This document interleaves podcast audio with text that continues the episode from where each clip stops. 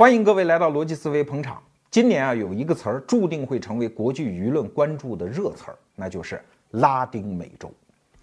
前几个月是他们的著名作家加西亚马尔克斯《百年孤独》的作者逝世，引发全世界一个悼念的热潮。那紧接着呢，是巴西世界杯马上就要开演，拉丁美洲人民会用他们独特的那种火辣辣的热情和精湛的球技，再次引发全世界的关注。所以今天我们的逻辑思维就和大伙儿聊一聊。拉丁美洲，拉丁美洲现象在未来的相当长的一段时间里，都是国际政治经济学者研究的一个热门。为啥？不信你自己摊开地图啊，整个美洲大陆，你看它一眼，你马上心中就会生出一种叫冰火两重天的感觉啊。你看北美那俩宝贝儿，哈哈，加拿大、美国，你联想到的全是好词儿啊，繁荣、富庶、文明，对吧？可是，一旦越过美国的南部边境，进入墨西哥，也就进入拉丁美洲之后，你联想到的词儿是啥？贫穷、贫民窟、经济危机、金融危机、政变、毒品，全是这些负面的词儿。好奇怪哦，山水相连的兄弟哎，住在同一片大陆上的邻居哎啊！如果要从自然禀赋上讲，恐怕拉丁美洲还要好一点吧。至少它纬度偏南，对吧？气候相对温暖湿润一些。如果从矿产资源上讲，南美洲根本不亚于北美啊！而且北美，你看地图上中部大片的冰川的荒漠，对吧？自然禀赋又不差，那为什么在发展的结果上呈现出如此刺目的反差呢？冰火两重天呢？为啥呢？国际政治学界其实给这个现象起了一个名词儿，叫“拉美陷阱”。啊，还有一个词儿跟这个词儿基本是等量齐观的，叫中等收入陷阱。其实这就是国际上的经济学家分析拉美陷阱的一个思路，说这个地方啊，很可能在经济发展当中有一块地带，就像百慕大三角一样啊，这船开到这儿，飞机到这儿就容易失事。这就是两千美金人均 GDP 到四千美金的人均 GDP。拉美正好是在上个世纪七十年代发展到这个区域。啊，结果就出事儿了，不断的折腾，不断的政变，不断的打摆子，金融危机似乎就掉到一个陷阱里出不来啊。经济学家们就开始考虑了，说那会不会这是一个普世的规律呢？确实，你放眼全世界的发展中国家，哎，好像很多国家都是这样。你比如亚洲的马来西亚、菲律宾啊，他们也陷入了这样的状态，所以起了这么一个专有名词——拉美陷阱，或者说中等收入陷阱。大家想想，我们中国人为什么关注拉美啊？在很多关于拉美的中文这个材料当中，基本上都是这个语境啊。我们担心呢，因为前几年中国正好在这个区域嘛，但是现在也算是超越过去了。我们现在人均 GDP 已经达到六千美金左右了。但是，拉美陷阱呈现的很多症状，中国并没有超越过去啊。你比如说，经济学家们分析了啊，说这可能是因为城市化速度太快，农民伯伯。随便带几块木板，在城里搭一个房子，自己就住下了啊！整个城市基础建设没法弄，所以导致城市化过程当中出现剧烈的社会矛盾。还有的经济学家分析说，这就是放纵自由市场资本主义的后果呀！贫富剧烈分化啊，富人们心又黑，不愿意把钱分给穷人，不愿意建立那种完善的福利制度，所以导致社会矛盾激化呀。还有人说，这就是工业化初期过度开发自然资源，导致资源匮乏、城市环境污染，带来经济发展后劲儿缺乏。啊，各种各样的分析都有啊。但是我们要说的是，不管哪个分析，它都没有办法彻底解释什么是拉美陷阱啊。因为你琢磨这词儿啊，它有点像医学上，就是对一个病。发现这个症状啊，但是又不知道原因啊，没有确切的解法，往往就会给它起一个名字，叫某某某综合症，什么美尼尔综合症等等啊，就是我们搞不清楚嘛。确实，拉美陷阱这个症状是在这儿，但是到底原因是什么呢？不管你讲哪个原因，我们都可以提出一些反例来反驳你啊。你比如说，你非说到了这个地带，就像走进坟地一样，容易鬼打墙，走不出来，对吧？可是有走出来的呀。你比如说在亚洲。菲律宾、马来西亚好像陷入了中等收入陷阱，可是他们的两个邻居呢？菲律宾的邻居中国的台湾地区，马来西亚的邻居新加坡，他们就走出来了呀。那你说为啥啊？就算这拉美内部啊，你比如说智利，在上个世纪七十年代，智利的人均 GDP 那是整个拉美最穷的国家之一。可是现在呢，人家发展的蒸蒸日上啊，把旁边的阿根廷甩出去几条街。智利现在的人均 GDP 水平已经超过了两万美金，啊，进入了发达国家的行列。所以你说这是为什么？所以今天我们就试图为大家破解一下这个闷儿啊。当然，面对这么大一个问题，罗胖子一个人的能力肯定是不够，所以我们专门为这个话题聘请了一个策划人，就是陈兴杰先生啊。呃，我们在开会的时候提出了一个大胆的设想，然后陈英杰先生回家之后读了大量的书，进行了小心的求证，然后今天我们给大家呈现的所有逻辑和材料，都要感谢我们本期节目的策划人陈新杰先生。大家如果听了，哎，觉得有道理，也欢迎大家关注陈新杰先生自己的个人微信公众账号，叫京城子啊，像是一个得道的道长的 名字，京城子啊，那里面很多文章很有意思。好，那我们把话题拉回来，我们跟大伙儿聊聊拉美。在过去一百年里，整个拉美历史上最让人感到刺目的一个名词儿就是军人政府。不知道你有没有读过《百年孤独》啊？那本小说劈头第一句话，这是我当年背下来的啊，就是多年之后，当奥雷连洛上校面对行刑队的时候，准会想起当年他的父亲带他去参观冰块的那个遥远的下午。哎，你看这个意境啊。整个这本小说写的就是奥雷良诺上校全家七代人的命运的故事，而所有故事当中就和这一第一句一模一样的那个氛围啊，充满了行刑队、枪决、长枪、上校、政变、抑郁、潮湿、郁闷、脏兮兮、湿乎乎、黏唧唧，充斥了这种氛围。哎，什么是好小说？好小说就是作家用他归奇的想象力给你假想一个世界，而这个世界。他给你传递的感受和真实世界又是那么的契合，这就是好小说的特点。确实啊，就是这样的一种氛围覆盖了拉美一百年的时光，军人政府轮替上台。你比如说，在阿根廷四届军人政府，当然有的比较短，两三年；有的就比较长，最长的一次是七年啊。再比如说智利，从七三年到九零年，皮诺切特政府，这也执政时间非常长。呃，最长的是巴西的军人政府了，从六四年到八五年啊，一共是二十一年。那秘鲁呢，是从六八年到八零年的军人政府，但实际上秘鲁后面又接了一段，从九零年到两千年，藤森政府，藤森本身就比较强势嘛，而且他政权的基础是军队啊，所以呃，这也算半个军人政府吧。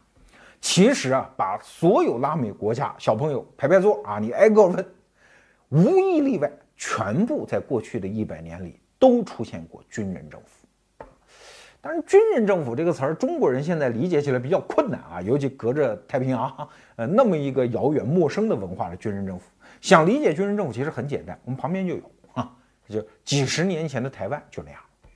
国民党败退大陆到台湾之后，他就觉得啊，全怪共产党吗？全怪匪谍吗？就是余则成吗？那些人吗？哈，那所以要把他们抓干净。那怎么抓干净呢？就只能实施戒严，取消老百姓的一系列基本人权，比如说什么集会啊、出版呀、言论这些自由全都没有，军管戒严。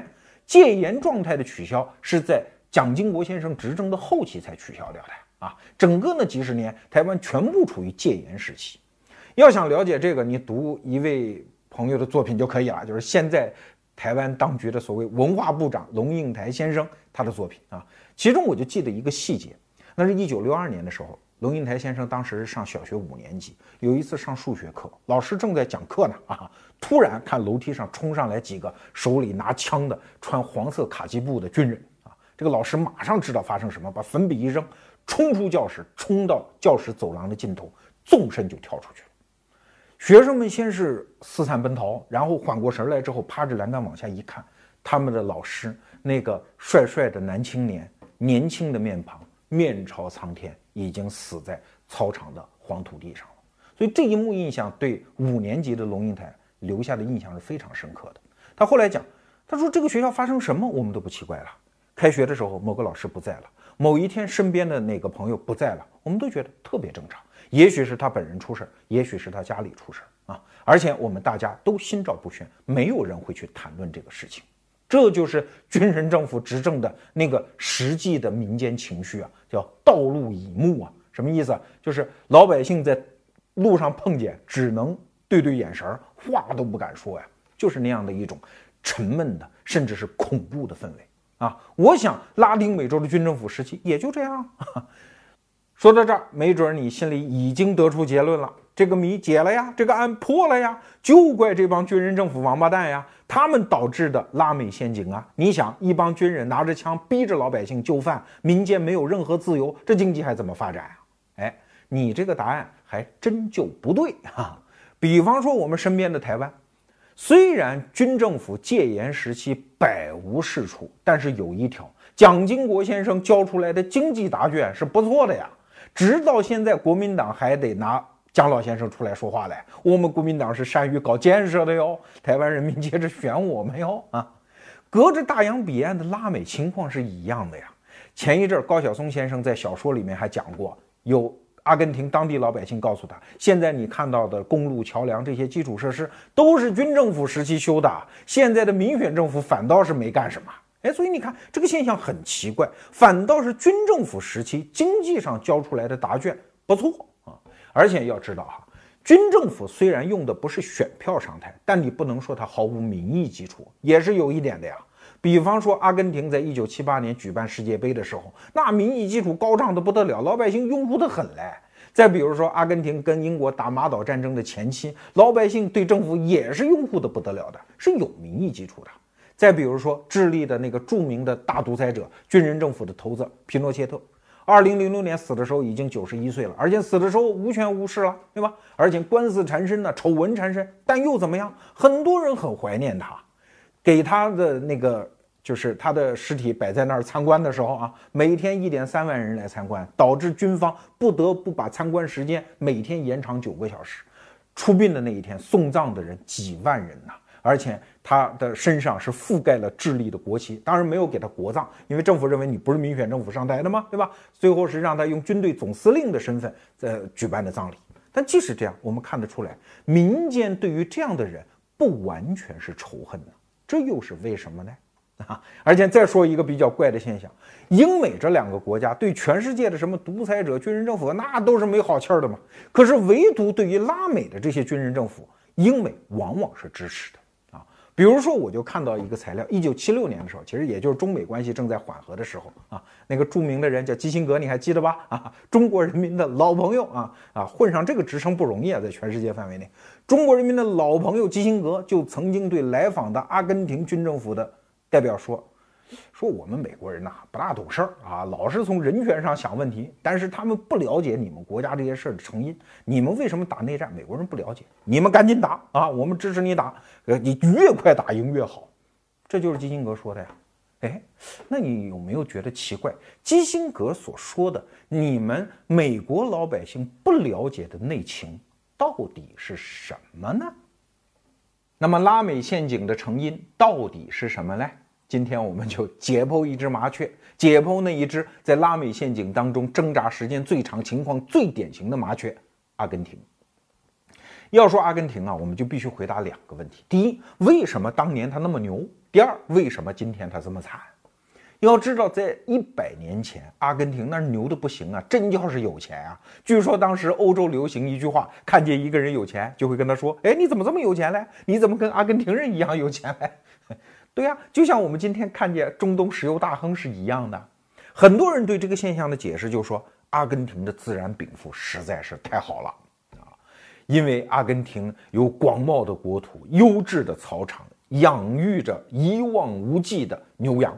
这些牛羊肉根据当时已经成熟的食品加工和储藏技术，所以倾泻到欧洲人的餐桌上，可劲儿的挣欧洲人的钱。所以这国家能没钱吗？但是。如果作为一个经济现象的观察者，你要得出这么简单的结论，说明你还没入门。为什么？因为一个国家的资源禀赋对这个国家的作用很可能是两种哦。第一种是腾飞的助力，第二种可能是成长的诅咒。哎。就像今天有石油的国家很多呀，但是靠石油发了财的国家并不多呀。很多国家，比如利比亚、伊朗、委内瑞拉，那石油对他们的现代化进程不见得是好事啊，至今还是一个悲催的第三世界嘛，对吧？哎，往往很多国家像新加坡呀、日本呢，没有什么资源，哎，反而发展的很好。所以资源禀赋是无法解释一个国家的崛起的。所以在这里，我们给大家推荐一篇文章，就是本期节目的策划人陈新杰先生在他的微信公众账号“京城子”里面写了一篇文章，叫《阿根廷自由往事》。这篇文章告诉我们，在1880年到1930年这五十年当中，阿根廷拥有了一个黄金时代。这个黄金时代的最大特征就是连续几任总统全部是用那种自由市场经济的思想来治理这个国家。当时政治家有一句阿根廷式的名言啊，说啥叫治理阿根廷？就是移民，就是说白了，我把这个国家关税搞得低低的，贸易壁垒搞得低低的，全部跟世界的自由交换协作系统对接，让更多的人愿意到阿根廷来创业，到这儿来发财啊，拥有最大的自由，这个国家就会有前景。哎，果不其然，五十年之后，阿根廷就。用他们独特的资源资源禀赋，加上这种自由市场的精神，崛起了，富有了。那么接着这故事就到了下半场，就是他怎么就从那个高点滑落到今天。这就说到一九四五年二战结束啊，阿根廷的政局里面突然出现了一对宝贝儿，就是著名的贝隆将军和贝隆夫人。阿根廷人可能最著名的，除了马拉多纳。也就是这俩宝贝儿了吧？啊，那个麦当娜唱那首歌《阿根廷的啊，不要为我哭泣啊》啊，我是唱不出来啊。Don't cry for me, Argentina.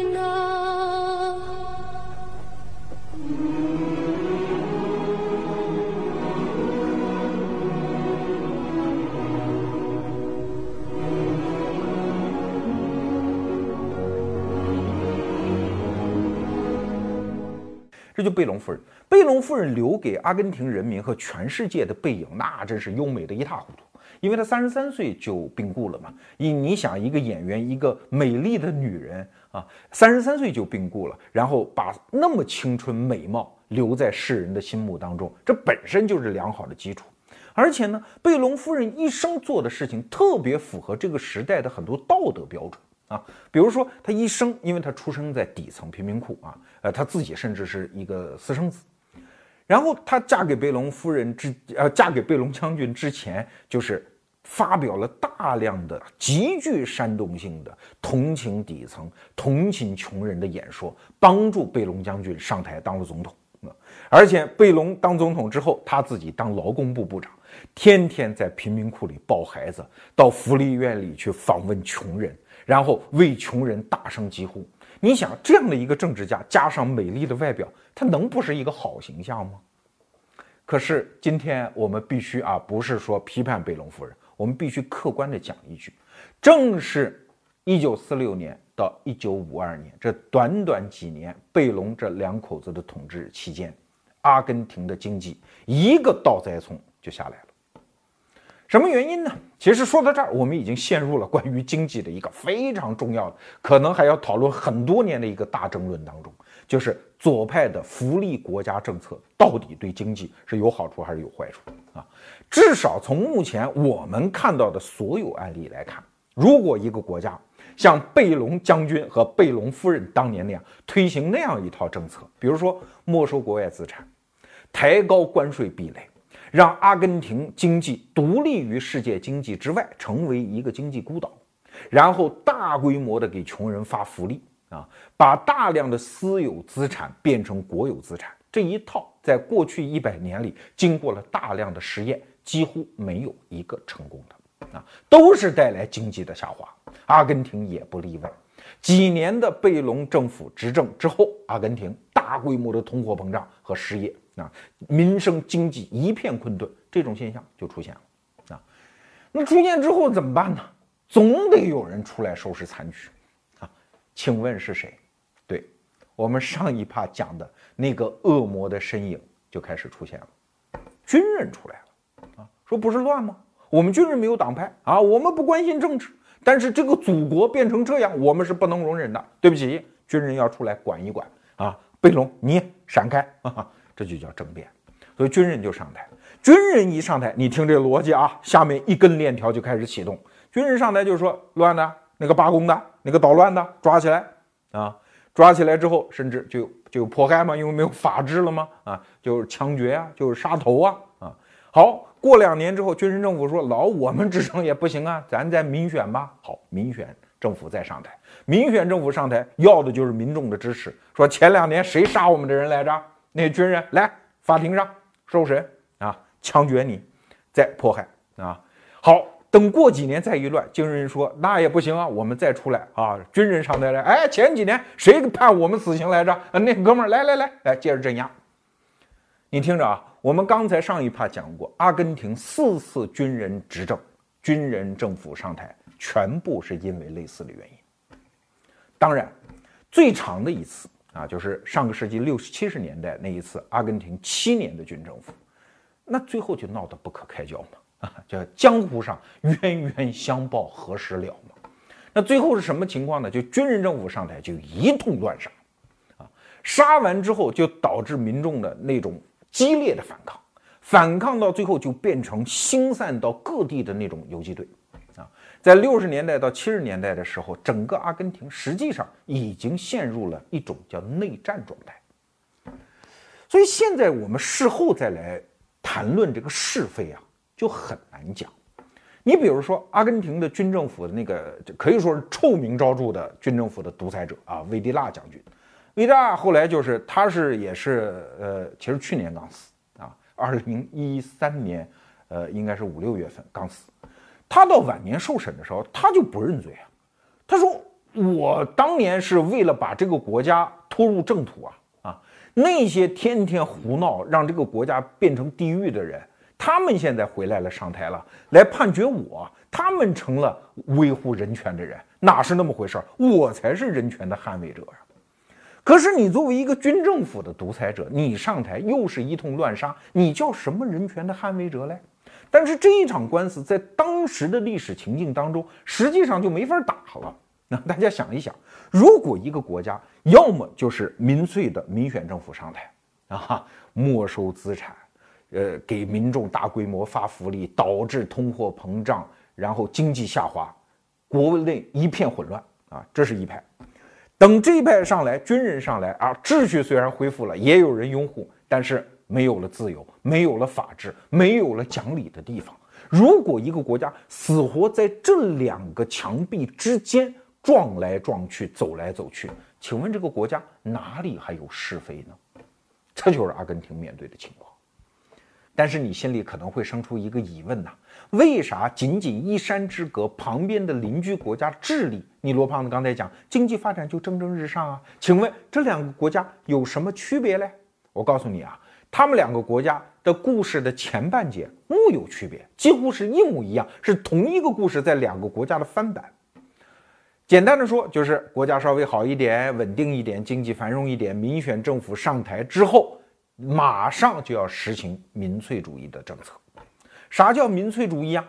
就是民选政府嘛。你想，他要的就是选票嘛，他愿意不计代价、不计成本的搞到选票吗？所以他就会不计成本的讨好底层民众。这种政策我们就称之为，简单的说啊，叫民粹主义。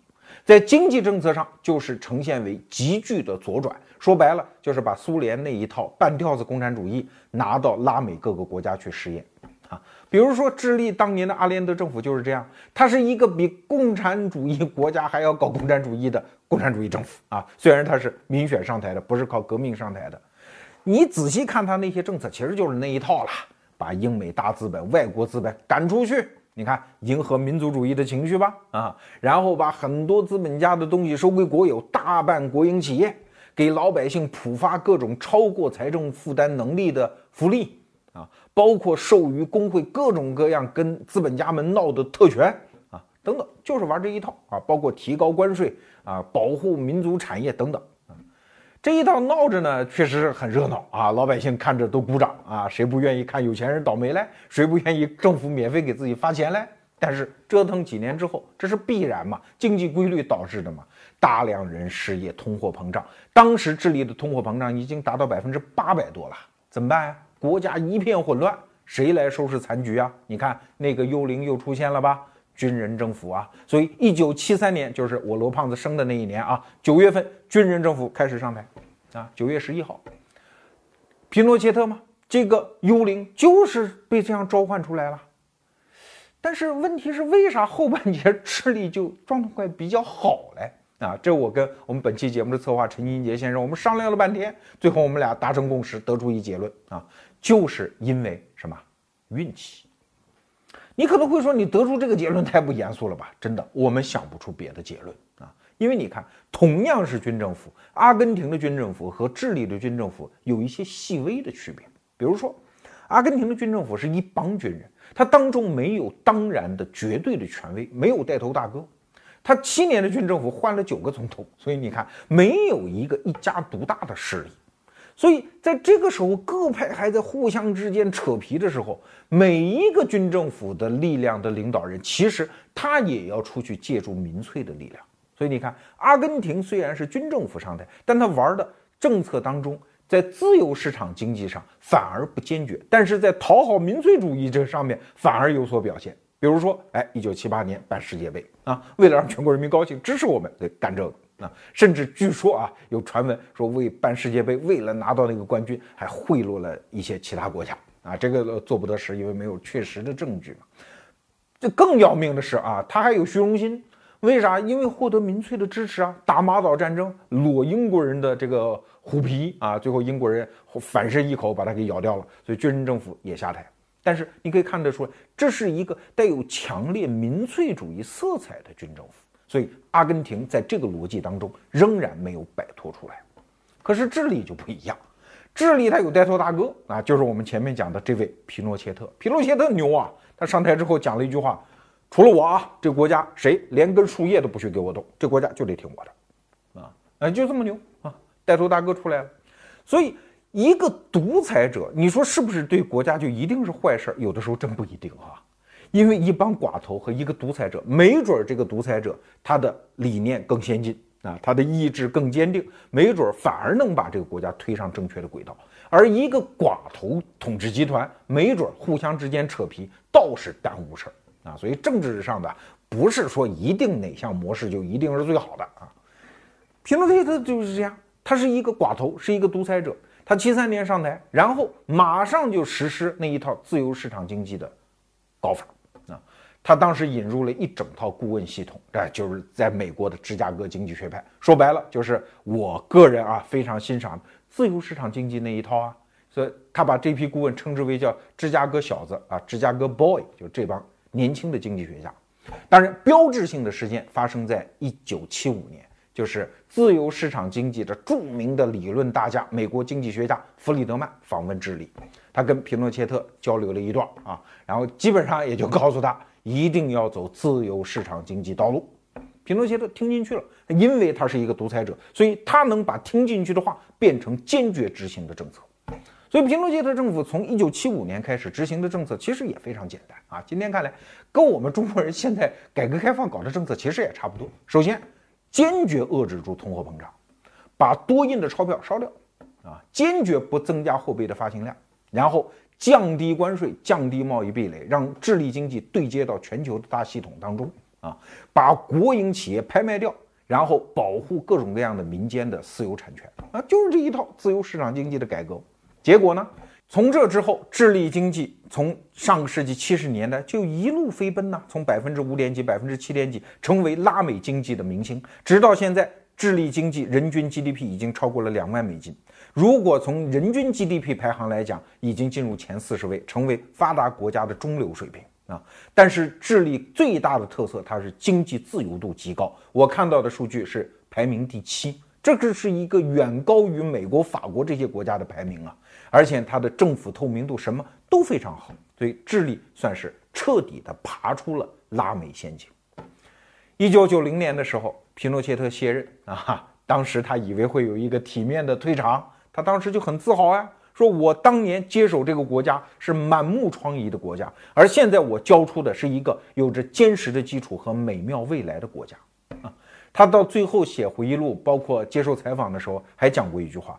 说一九七三年那会儿，哈，我干那件事儿，接管这个国家，我其实不愿意干啊。但是回头一想，如果再给我一个机会，我还是会干，只不过我会干的相对智慧一点。所以你看，一个独裁者为自己在自己的祖国搞出来的腥风血雨，从来不忏悔，反而得意洋洋。这就是拉美陷阱当中一个非常独特的现象。所以对比完阿根廷和智利，你说出现了一个皮诺切特和阿根廷那种军政府，你能不说这是智利人民的运气吗？说到这儿，我估计有朋友已经在那边喊了：“罗胖子，我们知道你想说什么了，你不就是想说独裁好吗？军人政府带来稳定和繁荣吗？”哎，我严正声明一下啊，绝无此意，孙子才有这意思呢，我真没这意思，因为。不管军人政府带来多少稳定和繁荣，它都是在专制、残暴、没有人权、没有法治、暗无天日的前提下得到的。那难道我们要这样的稳定和繁荣吗？啊，我们又不是一窝猪啊，我们只要吃得好就行了。我们是活生生的人嘛。就在一九七六年到一九八三年这七年的阿根廷军政府统治期间，死了多少人？那种非正常的逮捕杀害，现在有据可考的将近一万人，九千多人啊。后来我看到一个阿根廷左派讲的话，他说这是整个西半球最糟糕的军政府统治，甚至比德国纳粹还要糟糕。因为德国纳粹好歹他是在用日耳曼人式的那种严谨的精神，是在光天化日之下用有记录的方式来危害人间。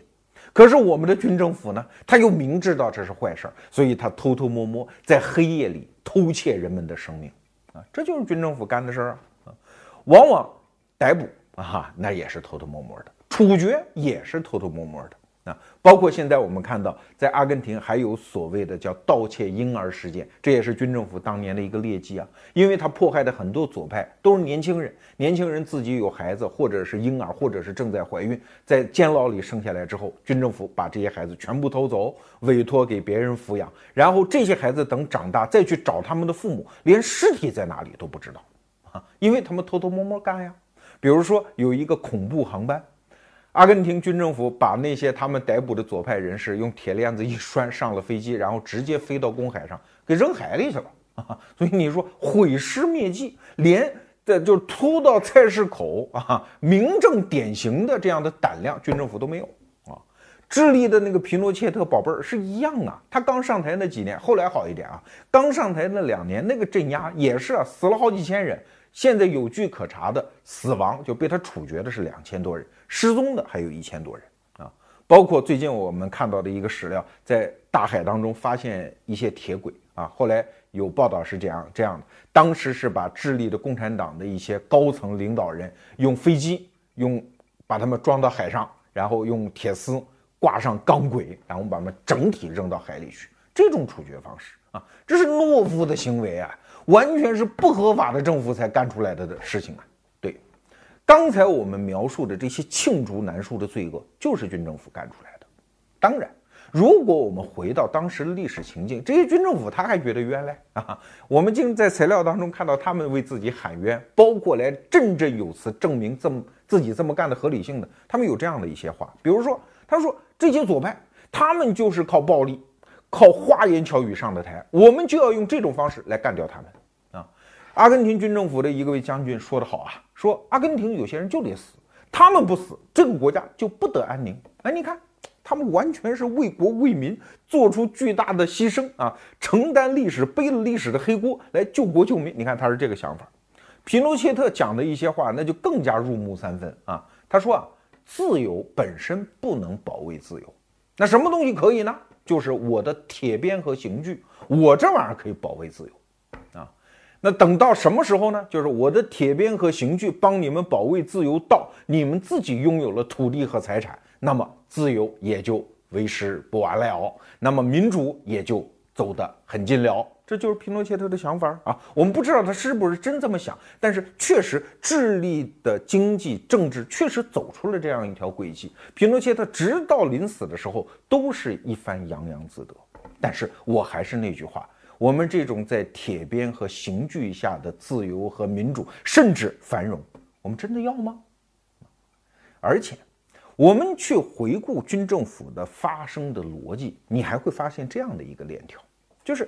确实，在第三世界国家，往往军人确实是这个国家最先进的一个集团啊，因为他往往是年纪轻轻，是作为国家的青年才俊就送到西方世界进行培训，然后满脑子的民族主义和爱国理想回到这个国家，然后因为在军队当中，所以他有很好的组织性和纪律性，所以力量又很强。他们一旦发现这个国家被左派的很多民粹主义的政策闹得一塌糊涂的时候，他们本着啊，也许啊救国救民的思想出来维护秩序，这个初心也许都对。但问题是后来呢？当一个人即使他是一个理想主义者、一个爱国主义者，但是当他一旦尝到了权力的滋味的时候，这个人会变的啊！这个人会变得你自己都不认识。好，我们就算这个人没有变，因为他手上沾了血债，他沾了左派人的血债，因为他没有选票上了台，他自己知道自己没有合法性，所以他为了自己后半生的平安。啊，为了自己的这一条小命，他在把持权力的过程当中，也会无所不用其极，甚至超越人伦的底线。所以说到这儿，我们其实可以看到，军政府它就是一条恶龙啊！我不知道你有没有听说过一个关于恶龙的故事啊？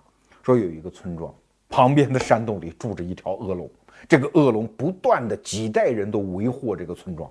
这个村庄所有的年轻人都想杀掉这个恶龙，但历朝历代都没有办成这件事儿啊！终于有一年，这个村子出了一个英雄少年。这个英雄少年手挺长剑，就向恶龙居住的山洞进发。村民们都跟着后面看啊！果然，这个少年名不虚传，终于一番恶斗之后干掉了恶龙。但是又怎么样？干掉恶龙之后，这个英雄少年坐在恶龙的尸体上。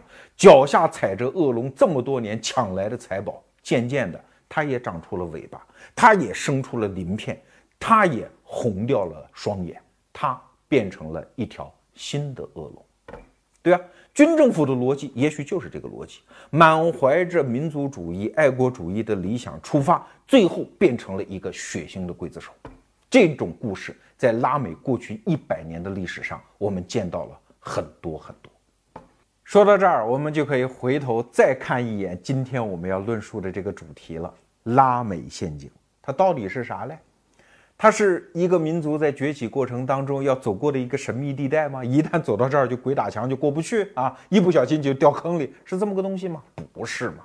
它不过是民粹主义阶段性、间歇性发作的一个症状吗？甭管是民选的民粹政府，还是暴力上台的军人政府。它其实就是民粹主义发作的两种症状而已呀，就像打摆子，冷也是它，热也是它，其实都是一种病啊。无论是用民主还是用暴力，其实都治不了这个病。如果这个病治不了，这个国家就在陷阱之中，就是万劫不复。民粹主义的敌人其实非常简单，就是自由市场经济。因为自由市场经济，你经济学家讨论的再好没有用啊！经济学家不有一句话吗？说我们赢了理论，输掉了现实吗？啊！因为你说让富人就那样发财，穷人不干的呀。穷人希望国家多给点福利啊，希望国家多给一点保护，老觉得国外的资本进来，这是抢夺我们这个国人的饭。所以，无论是民粹还是民族主义，很多时候在自由市场经济面前。都容易愤怒的抱团，成为一种反抗进步的力量。那这就是一个民族在现代化的过程中面临的最大的敌人。所以啊，这个时候就牵扯到一个话题，就反观我们中国人哈。我们现在在谈论很多意识形态问题的时候，老愿意把这个世界分成两派啊：民主国家、非民主国家。民主是好的，非民主是不好的啊，或者是反过来的结论啊。不管怎么样，这个语境是错的呀。因为民主不解决问题嘛，拉美陷阱给我们最大的教育就是，民主是好东西，但是民主不解决民族崛起过程当中这个最大的病灶，就是民粹主义。啊，拉美的民选政府就是这样的呀，就像我们现在说美国经济很发达啊，那是因为民主，它有民主。但是因为嘛，这个因为这个定义可不好轻易下，因为同样拥有民主的印度现在是什么状况呢？经济又不好，腐败问题其实比中国还严重啊！所以民主不解决这个问题，虽然它是个好东西，那解决这个问题的药是什么呢？现在看来，过去一百年的历史教训告诉我们，大概也就是两样东西了。第一，宪政，说白了规矩啊。第二，自由市场经济，说白了，这是一个坚定的信念，谁也不要跟这个玩意儿开玩笑，因为一旦抛弃自由市场经济，繁荣就会立即抛弃这个国家。所以再回头来说，我们中国人哈，我们其实挺幸运的。你发现过去三十年啊，我们走的还挺好，我们既没有放任民粹，也没有走向暴力独裁。哈哈，反而是在历史航道的中间行进，这就应了历史学家唐德刚讲的那句话了：说中国啊要用二百年时间完成这次现代化文明转型。但这二百年我也不知道他怎么算出来的啊。在这个期间，我们就像走在历史三峡。什么叫三峡？三峡就是左边是怪石，右边是险滩啊，两边都不能去呀，哈，就是要走坚定的中间路线。哎，确实。过往的三十多年，我们这艘航船确实就是走过来的，这么走过来的。所以，为什么我们冲过了人均四千美金的 GDP，已经达到了六千美金呢？也许冲过拉美陷阱，既不是什么城市化的问题，也不是什么贫富分化的问题，也不是什么环境的问题。只要我们坚定着按照过去一百年间人类经济给我们的最大的教义，坚定的走宪政政治下的。自由市场经济，中国人就终于有一天会达到繁荣、富庶、文明、现代化的彼岸。